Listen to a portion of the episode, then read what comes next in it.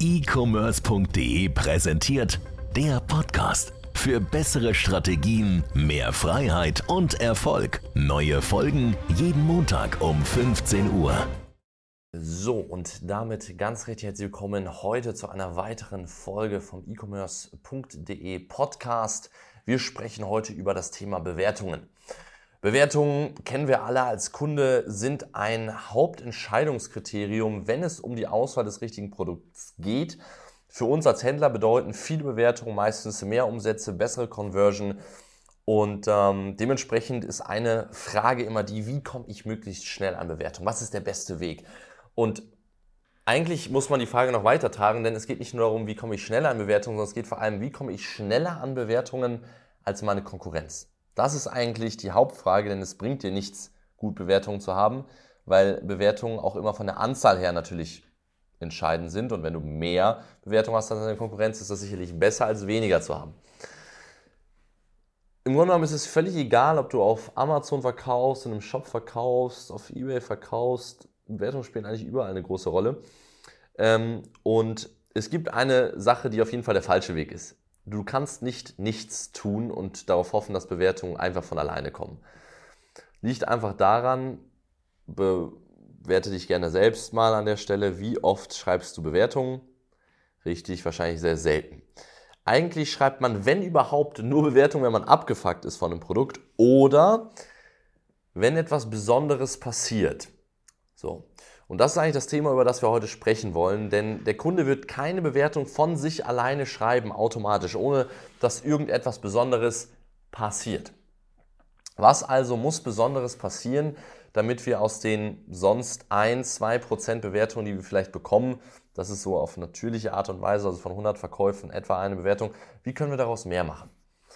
Ähm, ich glaube, es gibt so ein, zwei Standardsachen, die alle schon mal gehört haben. Standardsache Nummer eins, man schickt sogenannte Follow-up-E-Mails, sprich, man sendet zum Beispiel sieben Tage nachdem der Kunde gekauft hat, eine E-Mail, hey, wir würden uns sehr über deine Bewertung freuen.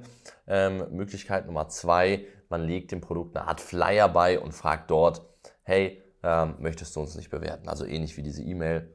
Diese beiden Methoden funktionieren. Die würde ich auch nutzen eigentlich in der Regel. Die werden jetzt aber keinen unglaublichen Unterschied machen. Da bekommst du vielleicht statt ein, zwei Bewertungen, vielleicht bekommst du dann zwei, drei, vielleicht auch vier je nachdem, wie nett dein Text formuliert ist. Ähm, aber es wird nicht wirklich viel ändern. Den Weg, den du nicht gehen solltest, zumindest äh, bei Amazon-Unternehmern ist es so, du solltest nicht anfangen zu versuchen, jetzt im riesigen Stil Bewertungen zu manipulieren. Sprich, Fake-Bewertungen zu kaufen, ähm, sei das jetzt bei Plattformen wie Lutendo, Top Lounge ähm, oder einfach bei irgendwelchen äh, Produkttestern, sondern Du musst dir sozusagen vorstellen, Fake-Bewertungen funktionieren in der Art und Weise sehr schlecht. Erstmal sind Fake-Bewertungen meistens schlecht geschrieben. Wenn man es drauf hat, kann man die auch gut vorformulieren, dann können die trotzdem sehr gut konvertieren. Zweitens aber, Amazon erkennt Fake-Bewertungen. Immer. Ja, wir haben Kontakt, gute Kontakte zu Amazon Account Managern. Fake-Bewertungen werden immer erkannt, manchmal werden sie geduldet, aber Amazon checkt immer, wenn ein Kunde eigentlich gar nicht dieses Produkt kaufen sollte. Du musst dir sozusagen vorstellen, Amazon hat ja unglaublich viele Daten. Und wenn jetzt äh, zum Beispiel Herbert äh, Grönemeyer, der sonst nur ähm, Puppen in äh, lilanen Kostümen einkauft, vielleicht auf Amazon, auf einmal einen Fleischwolf kauft und noch nie eine Bewertung geschrieben hat und den jetzt mit 5 Sternen bewertet, dann ist es natürlich für Amazon relativ auffällig, hm, irgendwie merkwürdig. Das passt überhaupt nicht in sein Käufer- und Kundenprofil rein und er bewertet es mit 5 Sternen. Gleiches gilt für diese Produkttester, die im Grunde genommen alles, was sie kaufen, mit 5 Sternen bewerten. Auch ein bisschen merkwürdig. So, das heißt, Produkttester funktionieren eigentlich so gesehen nicht mehr wirklich gut. Amazon erkennt das, straft dich dafür ab, auch wenn sie die Bewertung gar nicht löschen. Du wirst rangtechnisch etc. dafür abgestraft. So, was ich auch nicht unbedingt empfehlen würde, wäre an Bewertungen zu kommen, indem man eine Gegenleistung oder vor allem nicht eine platte Gegenleistung macht. Manchmal bekommt man als Kunde, kennt man das so, stellst das auf Amazon, dann bekommst du eine Karte und die sagen dir, hey, wenn du eine Bewertung schreibst, dann geben wir dir einen 10 Euro Gutschein oder bekommst 10 Euro Amazon-Gutschein oder irgendwie sowas. Das würde ich aus dem Grund nicht machen. Das kommt ein bisschen darauf an, was man für Produkte verkauft. Das, was wir machen mit unseren Kunden, wir bauen Brands auf. Wir bauen Stammkunden auf. Wir wollen, dass Leute, die einmal bei uns gekauft haben, wieder kaufen. Das heißt, wir verkaufen Produkte, die Ähnlichkeiten zueinander haben. Und es ist das Unseriöseste, was ich mir vorstellen kann. Stellt euch einfach mal vor, Apple wird auf einmal ihrem Produkt einen Beileger machen und sagen, hey, wir geben euch 10 Euro Amazon-Gutschein, wenn ihr uns eine gute Bewertung schreibt. Wie harzig wäre das? So, das heißt, das sind Punkte, die ich so nicht umsetzen würde. Was zum Beispiel eine coole Gegenleistung ist, die du machen kannst, ist nicht so eine platte Sache, wo der Kunde das Gefühl hat, yo, es geht nur um die Bewertung, sondern das ist zum Beispiel eine Sache, die ist so ein bisschen auch in der Grauzone, denn eigentlich darf man keine Gegenleistung für eine Bewertung bringen. Was man zum Beispiel sagen könnte, je nachdem, wie man platziert ist, sagen wir zum Beispiel, wir verkaufen jetzt umweltfreundliche Produkte und haben uns als Unternehmensmission, das vermarkten wir auch so sozusagen gesetzt, ähm, zum Beispiel was Positives für die Umwelt zu tun. Dann könnte man sagen, hey, ähm, wir freuen uns super über Feedback und haben uns dazu entschlossen, für jede Bewertung, die wir bekommen, einen Baum hier in Deutschland zu pflanzen. Ganz anderes Feedback schon, weil der Kunde fängt an, hey, das finde ich eigentlich cool. Ähm, ich habe das Gefühl, ich tue was, nicht für mich, sondern für jemand anderen. Da ist die Wahrscheinlichkeit, dass zum Beispiel eine Werbung geschrieben wird, schon viel, viel, viel, viel größer.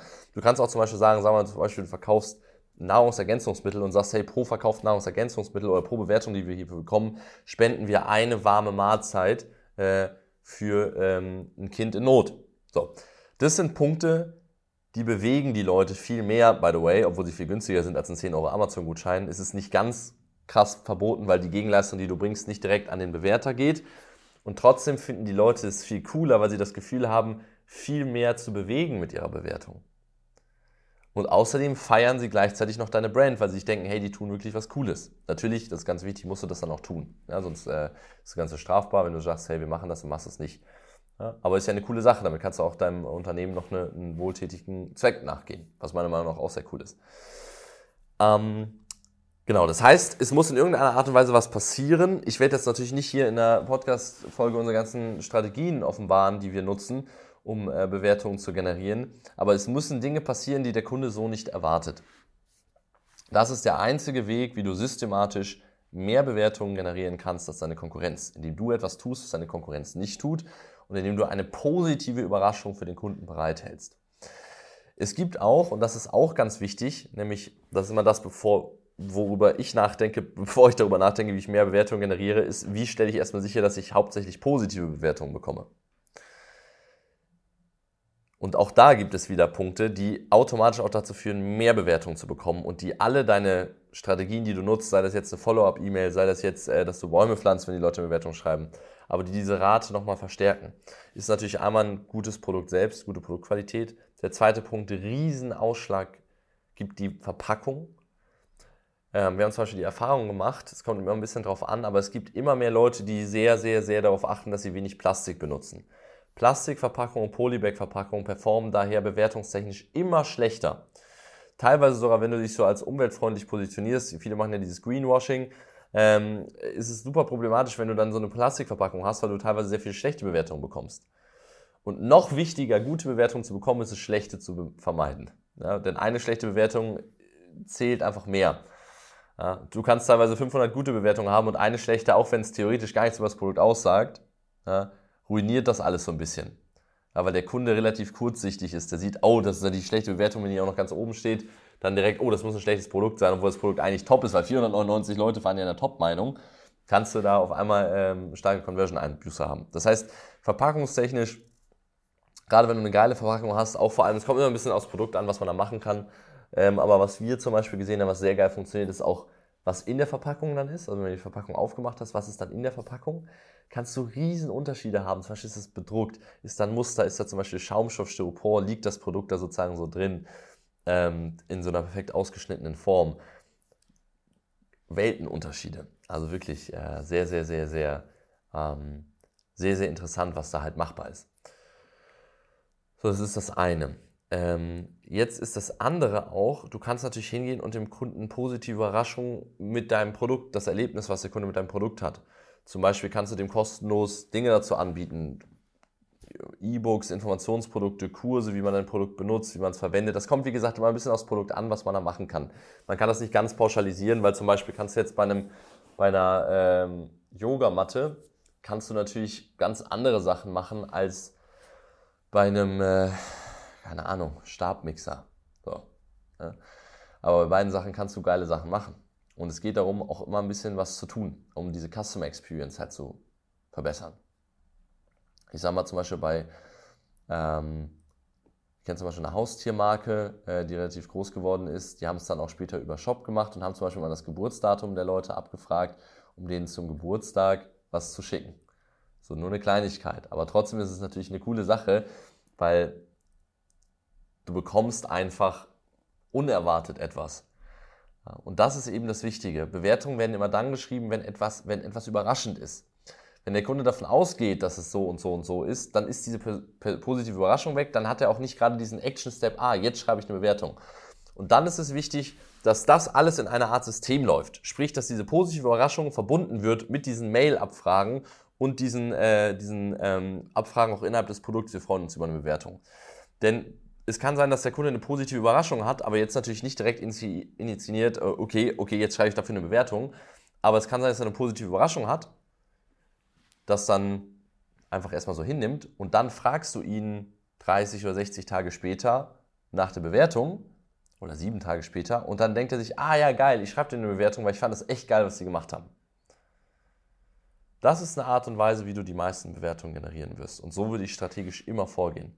Und denk immer daran, Bewertungen sind unglaublich wichtig. Es ist wichtiger, gute Bewertungen zu bekommen als viele Bewertungen. Das heißt, stell erstmal sicher, dass du ein Top-Produkt hast. Das ist das Erste. Und das Zweite ist, stell sicher, dass du mehr Bewertungen generierst, permanent deutlich mehr als deine Konkurrenz und gehe neue Wege, intensivere Wege. Wenn du unsere komplette Strategien dafür bekommen möchtest, das können wir nicht hier verraten, weil das sehr, sehr, sehr, sehr ausgeklügelte äh, Wege sind, ähm, Bewertungen zu generieren. Aber wir haben Strategien, mit denen unsere Kunden es schaffen, zwischen 15 und 30 Prozent Bewertungsquote zu haben. Konsistent, ohne irgendwie irgendwas Verbotenes zu tun, äh, ohne unglaublich viel Geld dafür auch ausgeben zu müssen. Wenn dich das interessiert, wenn du das haben möchtest, alleine solche Informationen sind mehrere tausend Euro wert, weil sie dir einen unglaublichen Vorteil vor der Konkurrenz verschaffen.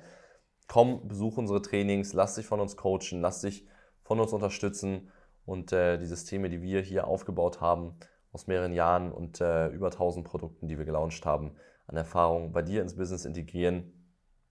Ähm, ja, es lohnt sich halt einfach. Ansonsten sehen wir uns hier nächste Woche wieder. Abonniert den Kanal bitte. Äh, wir haben, ich habe gesehen, wir haben noch relativ wenig Abonnenten, irgendwie 300 oder sowas, äh, dass wir ein paar mehr Abonnenten bekommen für den Bereich E-Commerce.de äh, Podcast Channel. Und ähm, dann freue ich mich auf nächste Woche. Bis dahin, macht's gut. Mein Name ist Nika Spielmeier. Ciao.